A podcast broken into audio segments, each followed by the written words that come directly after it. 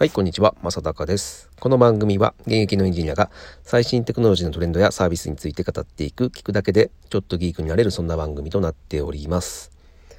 さて今日ですね、えー、僕が、えー、体験したことなんですが、えっ、ー、とですね、サッカーの審判の資格を取りに行きました。というのもですね、これは、あの、僕の息子がやっているんですけど、小学校サッカーをやっていてですね、まあこれは多分よくあることだと思うんですけど、まあチーム、の人からですね、えー、クラブチームの人から、えー、まあ、親御さんで、その審判の資格取れる人は取ってくださいというお願いされるんですね。まあ、これはどうしてかというと、まあ、結局その、公式の大会とかになると、えー、まあ、審判をする人っていうのがたくさん必要になってくるんですね。ですが、まあ、もちろんその、誰でもできるわけじゃなくて、そのちゃんと資格を持っている人じゃないとできないという、まあ、当然ですよね。あの、一応公式の試合なので、まあ、素人の人ができるはずがないと。で、なので、まあ保護者の方が、まあ、あの、そのコーチだけでやるのは、今もうコーチが少ないのでできないと。なので、まあ保護者の人にもそれをお願いしている。で、そういうことで、まあ僕もそれをお願いされましてですね。まあ、しょうがない。あのまあこういうこともない限り、そんなね、サッカーの審判の資格なんて絶対取ることないので、まあどういう感じなのかなという感じで、まあ受けてみようと思ってですね、えっ、ー、と申し込んでですね、行ってきました。で、あのまずですね、えー、今のそのコロナの中なので、えー、集まれるのかっていうところなんですけど、まあ一応その会場があって集まってやりました。で、ただ、えっ、ー、と、いつもはその実演みたいな、その、ね、あの、学んで、座って学ぶだけじゃ、その、ね、なかなか難しいと思うので、実際にグラウンドに行って、えー、まあ、旗の振り方とか、どうやって、その、オフサイドを見るとか、そういったことの講習もあったらしいんですけど、えっ、ー、と、今、今年に限ってはそこは省かれてですね、えー、座学だけになっていました。で、まあ実際受けてみて、えー、正直ですけど、まあ僕はサッカー経験者ではないんですが、まあ、ある程度ね、そのオフサイドとか、えっ、ー、と、ね、あの、サッカーの試合を、あの、全日本の試合とかって見てるから、大体わかると思うんですよ。誰もが。ですが、え、その、すごく複雑で、その、腹心とか、あの、先、先進っているじゃないですか。あの、主審じゃなくて、横のラインを見ている人。で、その人が、えー、旗を上げるときにですね、えー、右手を持ってあげる場合と左手を持ってあげる場合とか、なんかね、すごく細かいんですよ、実はあれって。すごく細かいやり方があって、で、まあ、そんなの気にしてみることなかったので、で、えー、こうしてくださいっていう感じで、あの、教えてくれるんですけど、いや、それ無理だろうと思ったんですよね。いきなりそれやれって、マジ複雑な、えー、動きですし、えー、ボクサイドの見る見方なんて、なんか今日いろいろ教わったんですけど、正直言って半分以上入ってこなかったです、頭に。うん。難しすぎですね。で、えー、よくその講師の人がずっと言ってたのが、まあ、これはね、あの、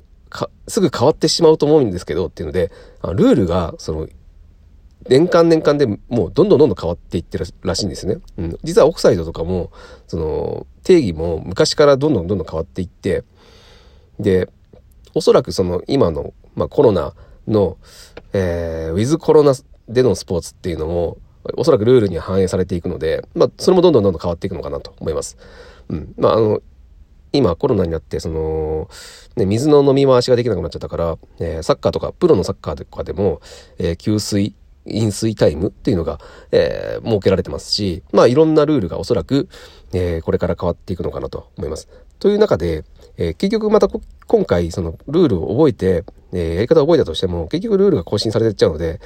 え、またなんかそれで、え、その審判側も対応していかなきゃいけないので、結構その複雑なことだなと思いました。で、まあこれは、まあ何かテクノロジーで、そのね、あの、サポートできないのかなと、正直思いました。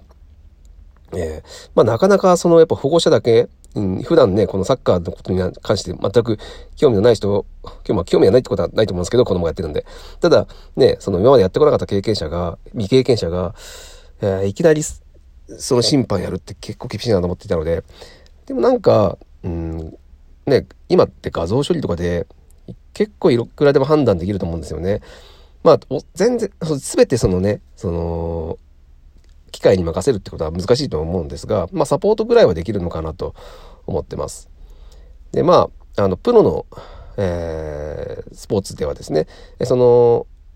人間、人間が審判をするということで、まあ、ある程度の、その、揺らぎ？揺らぎって言っていいのかな？あの、誤審とかも、誤審もそのエンタメのうちの一つみたいになってるので、まあ、プロの世界は、えー、人間がいるっていうのは、まあ、いいと思うんですよ。で、当然その審判もプロなんで。うん。で、プロでも当然人間なのは間違えるので、まあ、そういったある程度の揺らぎっていうのが、あのー、そのスポーツを面白くするってこともあるので、それはいいと思います。ですがなんかね、そのね、子供のその試合の審判とかだったら、もう完全にね、で、これやりたいって人多分いないと思うんですよね、僕は。うん、まあ、あの、中には本当珍しく、珍しい人で、その、審判が好きだっていう人で、えー、子供が、えー、そのサッカーね、あの、やめてしまった後でもですね、その審判を続けてる人は、まあ何人かいるそうなんですよ。うん、その講師の人が言ってましたけど。ただ、ほとんどの人、もう9割以上の人は、えー、やりたくないけどやらされているっていう状況ですね。なので、まあやりたくないんで、そんなね、その、正しくやる、でも、でも、それでもその試合の、あの、勝ち負けにこだ、あの、関わってしまうんで、えー、ルールはちゃんと覚えなきゃいけないっていうの。なんか、これってなんか不幸かなと思っていて、であればここは、なんかテクノロジーで埋められるところは、えー、ないのかなと思いました。うん。やっぱね、僕、その画像処理をやるのにしても、結局これってね、あの、メガネ型のデバイスじゃないと結構厳しいかなと思ってるんですよね。うん。あの、スマホとか置くっていうパターンもありますけど、でもそのスマホで置いておいて設置して、えー、まあなんかその判断ができるんだったらいいですけど、それも結局、えー、自分に、